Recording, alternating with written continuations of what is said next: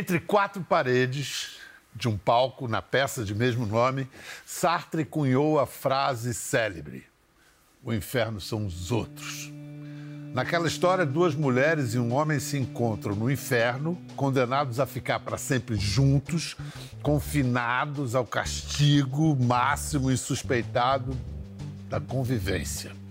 Esse desafio fundamental de cada um, de todos nós, é também o ponto de partida da série que já é um dos maiores sucessos do Globoplay que teve há poucos dias o último capítulo disponibilizado. Eu vou levar vocês para o hospital. Vocês não vão para o hospital, vocês vão para a delegacia.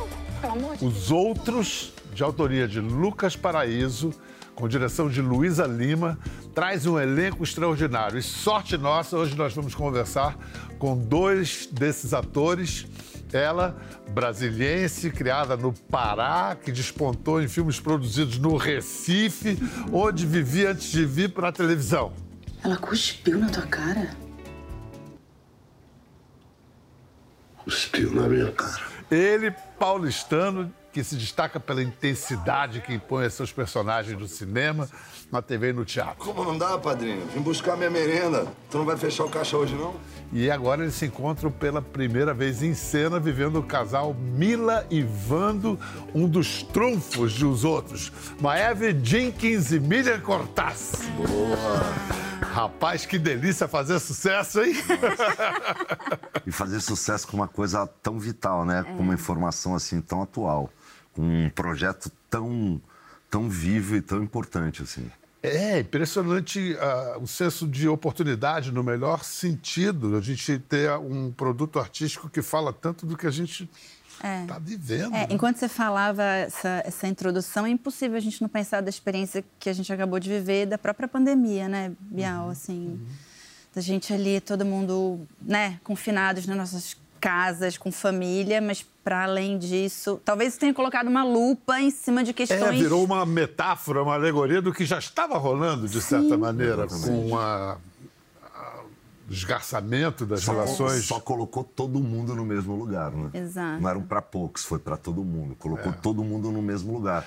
Mas para a gente incluir quem ainda não teve a felicidade de assistir os outros, vamos, vamos dar um, fazer um, uma sinopse aqui, um brevíssimo resumo. É, porque, assim, acerta em tudo, sabe? Quando acerta texto, realização, elenco, tem isso. Mas a história é a seguinte: duas famílias vizinhas num condomínio da Barra da Tijuca, no Rio, e que, por causa de uma briga feia entre adolescentes, na quadra de esportes desse lugar clássico da, da, dos condomínios, se desencadeia uma guerra. E é uma guerra mesmo, entra em proporções inacreditáveis. Lá no ferro. Ele vai tirar, por favor. Pelo amor de Deus, ele vai tirar. Vamos começar apresentando a sua personagem. Maeva é Mila, que é casada com o Vando, que é o personagem do Milha. Uhum. Mila. Ai, Mila é uma cabeleireira é, que está fora de atividade, né, nesse começo de narrativa. E é, eu acho que a curva dela, todos os personagens estão num limite, né? Acho que aquele grande caldeirão que é a série, né, que é essa narrativa, todos eles estão meio com um copinho muito, cada um de, um, né, de uma maneira diferente, enchendo um copinho assim. E acho que a Mila tá é, se dando conta de um limite nessa relação e desse filho. Eu acho muito bonito como a relação dela com, com, com esse filho que está se tornando pequeno adulto, né? Ele está nessa fase da adolescência, ele está nessa fronteira também da, do menino para um pequeno homem. Que tipo de homem é que ele está se tornando? Que espelho que ele é? Assim, né? Essa coisa do, do, filho também ser um grande espelho dessa relação também. Então, acho que a Mila é essa mulher nesse momento da vida em que ela está se olhando no espelho de uma maneira vertiginosa. Engraçado você de, de descrevendo a Mila, você o tempo todo a descreveu em relação ao filho, em relação ao pai. Ela está sempre ou se revelando neles ou os revelando através do jeito que ela. É. É, vamos só explicar para quem não viu: o filho do casal é o filho que é a faísca da, da espiral de violência. Se a gente resume assim um, um, um, o seu personagem, a gente pode dizer que o Wanda é um vilão, mas isso seria correto dizer? Ah, o Wanda é o nosso vilão, né? O vilão da gente, humano. Eu acho que o, o Wanda tem. Ele vem de uma educação, né? Ele é fruto de uma educação e de, um, e de uma família, assim. Ele vem de uma família muito conservadora e de uma educação de um, de um machismo estrutural muito forte, assim. Mas é um homem de uma visão inocente e livre para o mundo, assim. Eu enxergo no meio dessa vilania toda uma humanidade muito grande dele, um conflito dele com ele mesmo, com todas essas questões que envolvem ele. Ele é um homem muito protetor, ele é um homem que ama muito a família, preza por eles. E assim, eu acho que o grande, o grande erro do Vando é ter tanta certeza das coisas. Quando a gente tem certeza, a gente erra. E ele tem muitas certezas. Ele foi educado para ter certezas, né? O homem, o provedor, o cara que cuida da família, o cara que não Infalível, né? divide nada. Ele tem que proteger, ele tem que ser o cara, ele tem que ser o exemplo, ele tem que trazer o dinheiro. Então são tantas certezas que a vida coloca na frente dele que ele acha que ele tem que ser o cara da certeza, assim. E é onde ele erra e muito. Eu não vejo ele um vilão, vejo ele um cara muito humano com todos os erros, assim. Eu acho que se eu chapasse nessa ideia de pegar o que está escrito e, e não trazer as entrelinhas daquilo, eu caía numa, numa grande cilada de, de, não, de não aproximar o público. O que eu tentei era não impor esse cara, era sugerir. Como que eu ia sugerir? Vou fazer o vilão, mas vou fazer você se identificar com alguma coisa de você para que você chegue na beira da cadeira e preste atenção em mim.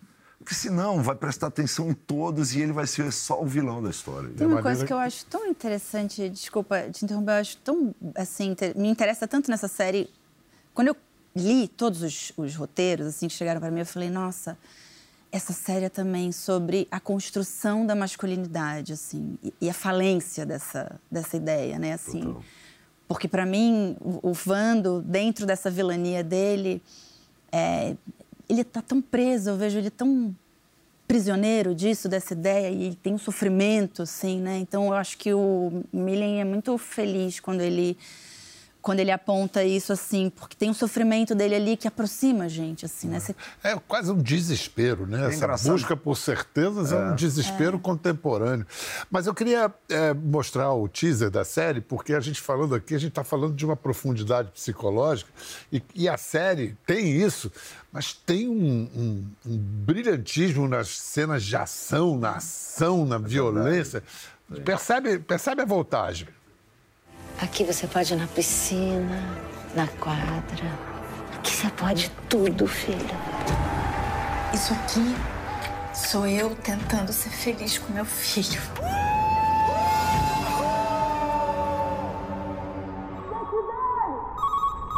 Jacibele!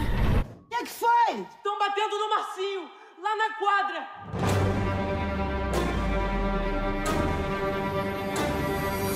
Tá acontecendo aqui? O menino nasceu para levar ponto. né? Por mim, teu filho tava preso.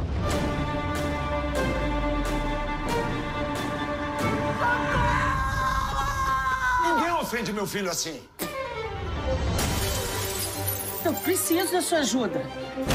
Ele vai matar alguém, esse homem. Se não fosse você, eu me protegeria. Isso aqui não é uma guerra. É, então qual a solução? Não me mata, por favor. Você viu como é bom sacanear os outros? É por aí, pessoal. O negócio é. Eu imagino que para ter essa agudeza, essa- esse nível de verossimilhança, a preparação deve ter. Antes uma de gravar, vocês delicadeza. ficaram. Nós Você- tivemos uma preparação com quatro pessoas muito importantes assim nesse trabalho, que foi o Theo, a Simone, a Rose e a Márcia Rubim, que, deram um espaço. A, Luísa foi muito feliz nisso. Ela deu um espaço de proteção para a gente se expor. Ela, ela deixou a gente à vontade e muito bem protegido para a gente se expor, se abrir, poder se emocionar, poder colocar os seus problemas para fora, poder enxergar algumas coisas. Foi muito bonito o Você trabalho. está falando de vocês, pessoas, né? Não Pessoas. tem um personagem nesse sentido. Super. A gente ia para a sala de ensaio, era, era, era muito.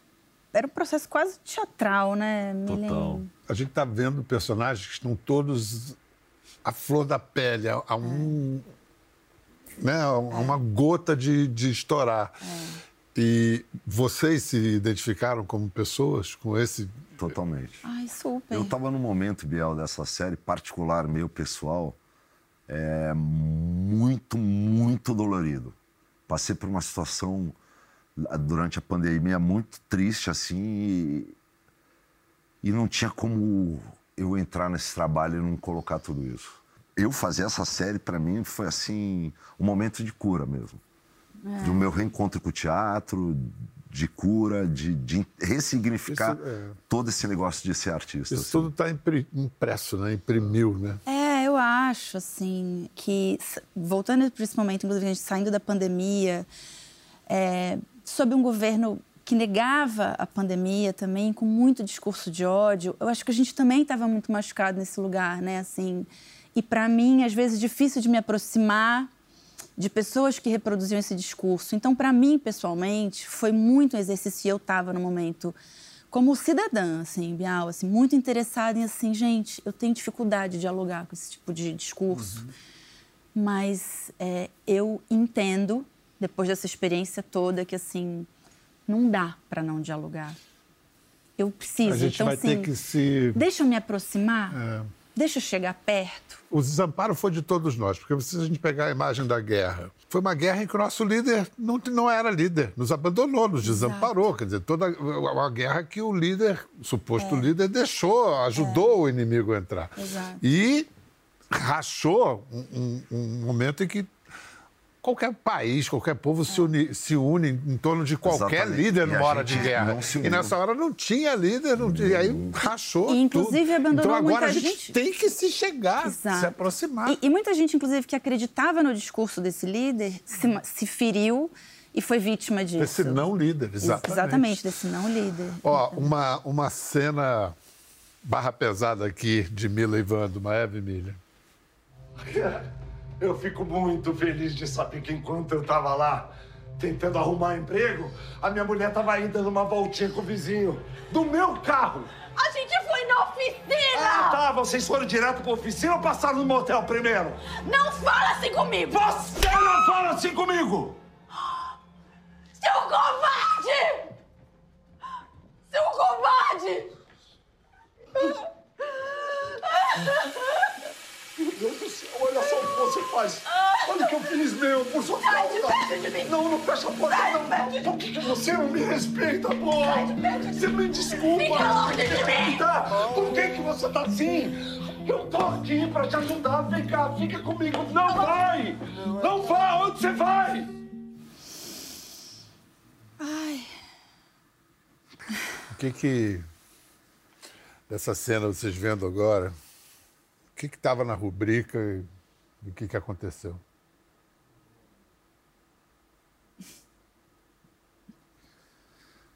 Tava tudo lá, né? O Lucas Paraíso, ele.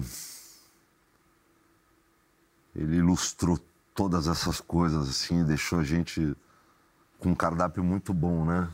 Para saborear. Tava tudo escrito. Agora, quando vira verdade tudo isso, vai para um outro lugar, né? Nessa cena tem os nossos dois meses de ensaio, tem a nosso nosso casamento rápido, né? Porque fazer um trabalho junto é um casamento de uma cumplicidade profunda, muito rápida. exato. A gente precisou muito, né? A gente fez um super trabalho de, assim... Em vez de ficar batendo na tecla de, Não, de assim... se amar mesmo, Do fracasso do nosso casamento, da violência, que já está ali, né? Que, né? que a gente... Mas a gente fez um super trabalho de descobrir o amor para depois... Porque a gente tinha. Se a gente tem um filho de 15, pelo menos a gente tem uns 17 anos juntos, né? Então tem também uma, uma, uma cumplicidade entre esses dois, de amor verdadeiro, que a gente tinha que descobrir para poder desandar todo ele depois. Porque senão a gente já tinha diferença, se conhecia pouco. A gente se conhece há muito tempo, mas nunca tinha trabalhado. Se a gente não criasse esse vínculo, a gente não ia conseguir contar essa história direito. Trabalhar de motorista de aplicativo. É o que todo mundo tá fazendo, Mila. Eu também posso voltar a cortar cabelo, procurar um salão. E o Rogério vai ficar aqui em casa sozinho. Wanda, eu tô tentando ajudar. Não quer ajudar, então não arruma problema. Que assim, Problema? quem toma a gente não é uma cara família? sou eu. Nossa, É, uma tá família. bom. Eu acho que tem uma, uma imagem no espelho dessa cena que é curiosa, que em 2015, na regra do jogo, você tem Domingas, né? Sim. Que também sofre violência doméstica. Aqui, Vando se arrepende e você não se submete. Uhum. Lá, o marido não se arrepende e a mulher se submete. Olha que curioso. Cadê aquele marido bacana que me tratava direito, hein? Que me tratava com respeito, só queria que eu assinasse esse papel, né, Juca? Cala a boca! Cala a boca! Não quer assinar, não assine. Agora fica com essa porcaria dessa casinha pra você, que agora ela é todinha sua. Juca, peraí, calma. Juca, vamos conversar, não faz isso não, desculpa. Desculpa. Desculpa é o cacete. Desculpa é o não, cacete. Eu tentei, bem que eu tentei, Deus tá vendo, mas você também não colabora. Acabou, Domingas. Não faz Acabou, isso. eu tô indo embora. A gente tava bem. Ih, Juca, Me dá, me dá, me dá isso aqui. pelo amor de Deus. É isso aqui? Não faz isso não, Juca, vamos conversar. Ih, conversar o quê? E ó, Conversar. não olha mais pra minha cara, não. Se me encontrar na rua, vira pro outro lado, vai pro outro lado da rua. Olha pra minha cara agora, olha agora. Que é a última vez que você tá vendo. Sai. Vamos, vamos conversar. Sai, sai, Juca, pelo amor de Deus! Pelo amor de Deus! Que- que que você quer? Por favor, tô te pedindo. Não vou embora. Vamos conversar. Eu assino!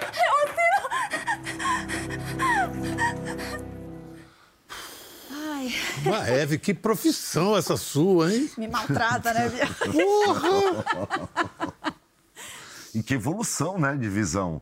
Pois é. Da mulher que é submissa para mulher que não é mais, em 2023, né? Sabe o que é incrível, gente? Que assim, eu sempre falo, nossa, eu acho uma benção também do nosso ofício, uma beleza assim gigante, é que é a gente se dá conta da- do que a gente não sabe. Porque quando eu li os primeiros capítulos da regra do jogo, Bial, eu confesso que eu falei. Eu já falei isso pro João Emanuel, inclusive. eu Falei, gente, pelo amor de Deus, isso aqui não existe. Ah, que coisa mais, sabe, estereotipada. Imagina, ninguém tem esse grau de submissão aqui. Nananana. Eu, do alto da minha arrogância de mulher burguesa, que não tem, sabe? Aí eu falei, tá bom, deixa eu começar a pesquisar. Aí fui fazer minhas pesquisas para ruas, começo a entrevistar. Aí eu me dei conta, falei, nossa, que boba que eu sou, que tola. Eu não conheço nada do país que eu vivo, das, sabe, assim, e da complexidade, assim, desse- do espectro enorme. Quando a gente fala de violência doméstica, é fácil a gente pensar nesse grau de submissão, ainda que eu tenha resistido a, a aceitar que existe. E sim, gente, é, a tinta não está carregada, isso existe. Eu, eu, eu comprovei isso muito em pesquisa de rua, assim. Mas também, no caso da Mila... Também e, existe. E do, super. E que, inclusive, as Milas da vida, elas muito frequentemente não acham que elas estão numa relação abusiva, porque foi muito importante, inclusive no processo da Mila, descobrir um certo grau de reação nela, dela não ser totalmente passiva e dela achar. Ela sente que ela está fazendo algo, ela responde, ela é meio grosseirinha também, eles têm uma dinâmica meio violenta, não sei o quê, grita com ele, nanã, depois se resolve e tal. Mas que simplesmente reforça a perversidade da relação. Super. você não fizer nada, realmente ele não vai mudar mesmo. Ué, já não basta eu trabalhar o dia inteiro pra botar dinheiro dentro de casa? Ah. Agora tem que resolver a briga de Ah, filho? Eu não trabalho? É isso? Eu fico aqui, eu faço comida, eu lavo roupa, eu vou em escola escutar professor. tá bom, mas calma. Não, Vando, sabe? Tô cansada. Mas olha só, agora falar de televisão, porque essas coisas têm um impacto tremendo na televisão. Vocês chegaram à, à- à televisão com uma carreira já construída. Você tinha preconceito da televisão? Tinha, Bial. A gente é bobo, né? Bastante. Eu tinha. Eu tinha, eu achava, eu só fui, eu tinha tanto preconceito. Gente, assim, na verdade, eu, eu falo assim, sem vergonha, gente. Hoje em dia eu não tenho vergonha, sou muito preconceituosa, assim. é isso, assim. E, E aí, o que todos que- nós somos, assim. Sim, mas vamos lá. Personagem, Você achava que não era arte à altura de É. teatro e cinema. E aí, o que, que você descobriu? Achava que era menor. Ah. Achava que. Eu descobri que são maneiras. Bom, primeiro que hoje em dia, eu lembro que quando eu fui para o cinema, eu já achava assim: não, porque o lugar do ator é no teatro. Mas no cinema. Aí fui fazer cinema autoral. Ah, olha aqui no cinema autoral. Você também pode né, ser um, um ator autor, você também pode contribuir, pensar. Né. Aí fui fazer, por exemplo, a televisão já assim, né? Tipo, não, isso aqui, nananã. E você vai descobrindo que é um, é um, é um outro lugar. Primeiro lugar, a televisão tem um poder absurdo de colocar os assuntos em cima da mesa. Exatamente. E, e isso é incrível, isso é, E isso é você, bonito Miriam, demais. o que, que você aprendeu na, na indústria Não, o, que eu, audiovisual? o que eu me espantei foi a mesma coisa. Eu não tenho essa noção, eu sou meio perdido com isso. Eu fui fazer uma viagem para Fortaleza, que é um lugar que eu nunca vou. E aí eu desci em Fortaleza, uma pessoa falou: Miriam, e sua filha, como tá? Eu falei, gente, como assim ele sabe da minha filha, né? Um alcance louco, assim. Que eu falei, ah, minha filha, minha filha tá, tá bem. Aí eu saí andando e falei, gente, para quem fazia teatro de bairro, né? Teatro pequeno, de repente ter um alcance desse, para mim foi. É engraçado porque esse, o sentido do alcance, eu tive muita sorte com o cinema, né? Eu tenho três filmes que teve um alcance gigantesco, assim, de proporção de novela das nove. Mas tem uma, uma diferença. Como eu não entro na sua casa, você foi ao cinema, o respeito é diferente. Não tem um- uma euforia. Tem um respeito de falar, você me dá licença? Gosto muito do seu trabalho. Tem um certo cerimonial, Tem um cerimonial. Que, a, que a televisão. Que a televi- Ah, a televisão, se- a televisão é, é o uma pessoal coisa... perde a cerimônia com a gente. A gente tá em é assustador. gente, o É, tempo inteiro. é. Você quer coisa mais sedutora do que você ligar a televisão e ter uma pessoa... Ninguém conversa assim, né? Deixa, Então deixa eu vai- mostrar uma baita cena sua em cinema, Carandiru. É. Que eu acho que tem a ver com tudo que a gente está falando aqui. Doutor, eu preciso saber o que está acontecendo comigo, doutor. Será que eu não sou mais eu? Vai ver a culpa de ter matado tanta gente?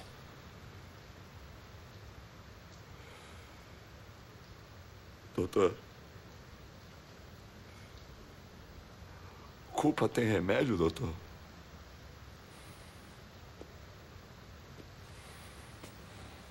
Se tivesse, todo mundo ia querer.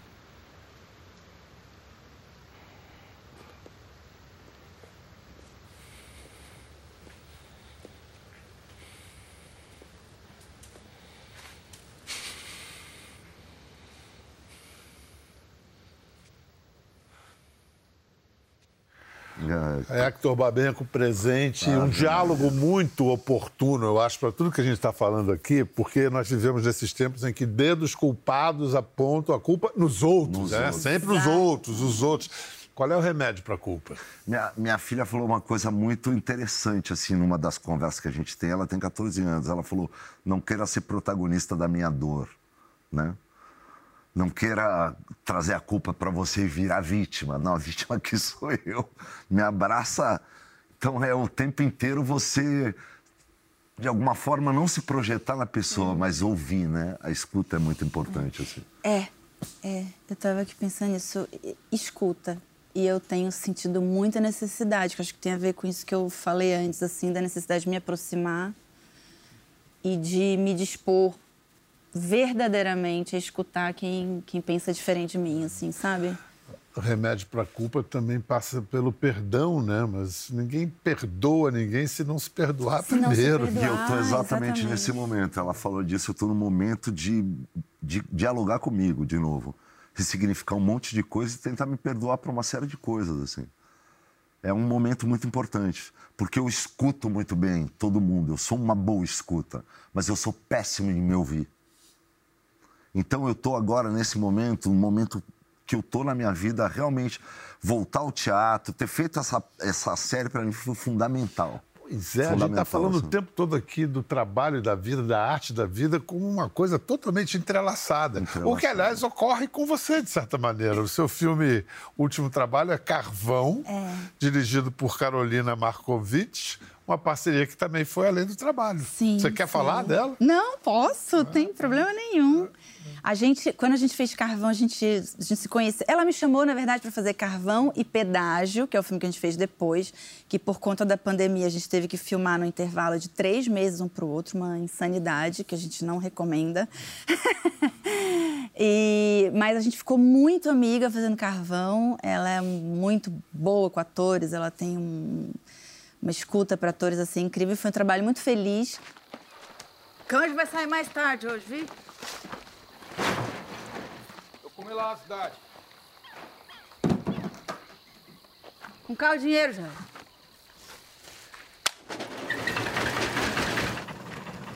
Pois eu que sou maluca de ficar pensando nas coisas.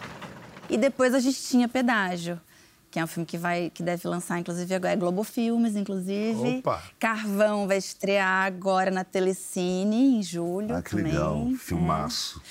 Muito legal. E, e a gente se apaixonou fazendo o pedágio.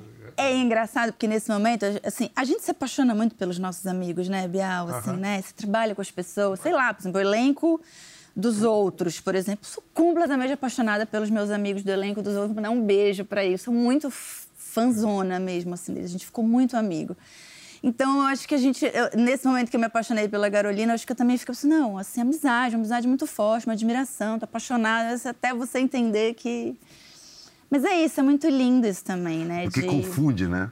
Super. Os amores, os nossos com os amigos. Eu amo os, os meus amigos como eu amo a minha companheira. A diferença é que eu não quero morar com eles. São- Eu não quero dividir nada São com eles. 23 anos com a 23 sua anos. companheira, artista de circo, Ziza Brizola. Então, eu vou fazer a pergunta que te fizeram lá em Fortaleza. E sua filha, como tá? A filha Pô, adolescente filha tá Helena, ela tá indo pelo caminho Tá artístico pro- tá- também? não, ela vai fazer, eu acho que gastronomia. Ela cozinha muito bem. Ela tem 14 para 15 anos. Ela é altamente independente. Tenho muito orgulho de mim quando eu vejo a menina que ela se tornou. Porque a gente não enxerga, né? A educação. A educação, a gente vai indo, indo. Quem enxerga é o amiguinho. Porque ela faz não na sua casa, ela faz na casa dos outros. E de um tempo para cá eu comecei a enxergar minha filha como um como um deu certo, como um, um- um reflexo Onde meu. foi que eu acertei? Onde foi que eu acertei, exatamente. Agora, duvido que ela faça o seu pão. Você sabe que ela é de Ela faz um brownie, ela faz é umas ele, coisas. Padeiro é Cara, o ela faz coisas maravilhosas, cara. de- na Mas cozinha qual foi essa de virar ela. padeiro? Pandemia, né? Eu sempre quis ter um negócio. Eu venho de uma família, a gente estava falando de comerciantes. Minha mãe é da moda, meu pai, meu pai é da comida. E eu. Não adianta, Bial, eu sou artista, eu sou tudo isso, mas eu tenho um- uma veia libanesa no comércio. E é o meu sonho sempre foi ter uma vendinha numa cidade no interior de São Paulo.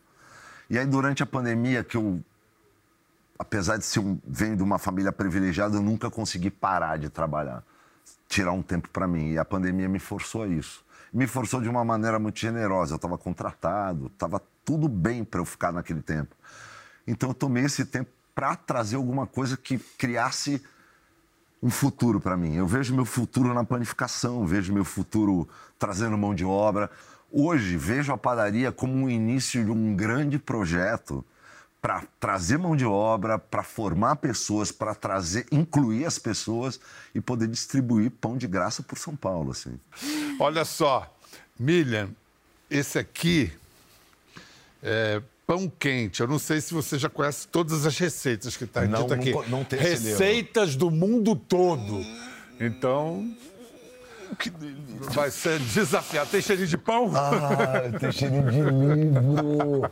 Cheirinho de Juntou livro. duas coisas que eu adoro. Cara, livro Ah, é- muito, muito obrigado, O viu? livro é um objeto, né? Ai, é tão Coisinha. fascinante, né? Tem E esse- textura. é. E esse livro aqui é muito especial. Primeiro porque é da editora Cobogó, da Isabel Diegues. E é o texto do Cleiton Nascimento, do Macacos, que é um acontecimento extraordinário no teatro brasileiro. Sim. Não sei se você já assistiu. Não. Pois é, é difícil assistir porque ele faz um espetáculo, outro. Quem me falou desse espetáculo emocionada, ele falou, você tem que fazer alguma coisa, foi Fernanda Montenegro, simplesmente, que Só, foi assistir. apenas. e tô né, vendo lá aqui que ainda tem o texto da Naruna Costa, que é uma atriz, formou- se formou comigo A Naruna. na Escola de Arte Dramática da EAD. Mas esse mundo é uma novela das É uma- outras mesmo, né? A Vou renda te é muito mal distribuída, viu? Tem teatro vindo aí, Milho, ou é só pão? Tem, tem o dia 10 de agosto, eu estreio lá no Rio, no CCBB, o Diário de um Louco, do Gogol. Opa! Direção do Bruce Gonlensky. Oh! Estamos lá em cartaz de quinta a segunda-feira, vamos fazer lá e depois a gente vem para São Paulo. A primeira talvez vez que eu vi essa peça foi Rubens Corrêa no Teatro Corrêa. Ipanema. Eu assisti com Uma das primeiras do Teatro É. Ipanema. Eu assisti com o Diogo Vilela. Que era uma homenagem à montagem do Rubens Corrêa. Que são os Sensacional. dois monstros, assim. É. O Rubens Corrêa, para mim, é minha, minha grande referência, assim. Mesmo. Alguma coisa? Que aproveita o jabá aqui. É, vai. Já falou do filme? Carvão na Telecine Pedágio, que é Ah. o filme que vai estrear até o final do ano. A gente está nos cinemas com Pedágio e acho que no segundo semestre a gente deve estar em festivais internacionais, que é uma produção da uma coprodução da Globoplay também. Muito obrigado. Muito Obrigada, obrigado, Biel. Miriam. Prazer obrigado. obrigado a todo mundo que, que realizou eh, os outros, que a gente recomenda.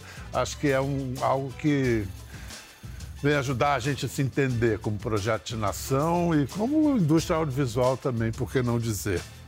Tchau, até a próxima. Tchau, gente. Obrigado. Gostou da conversa? No Globoplay você pode acompanhar e também ver as imagens de tudo que rolou. Até lá.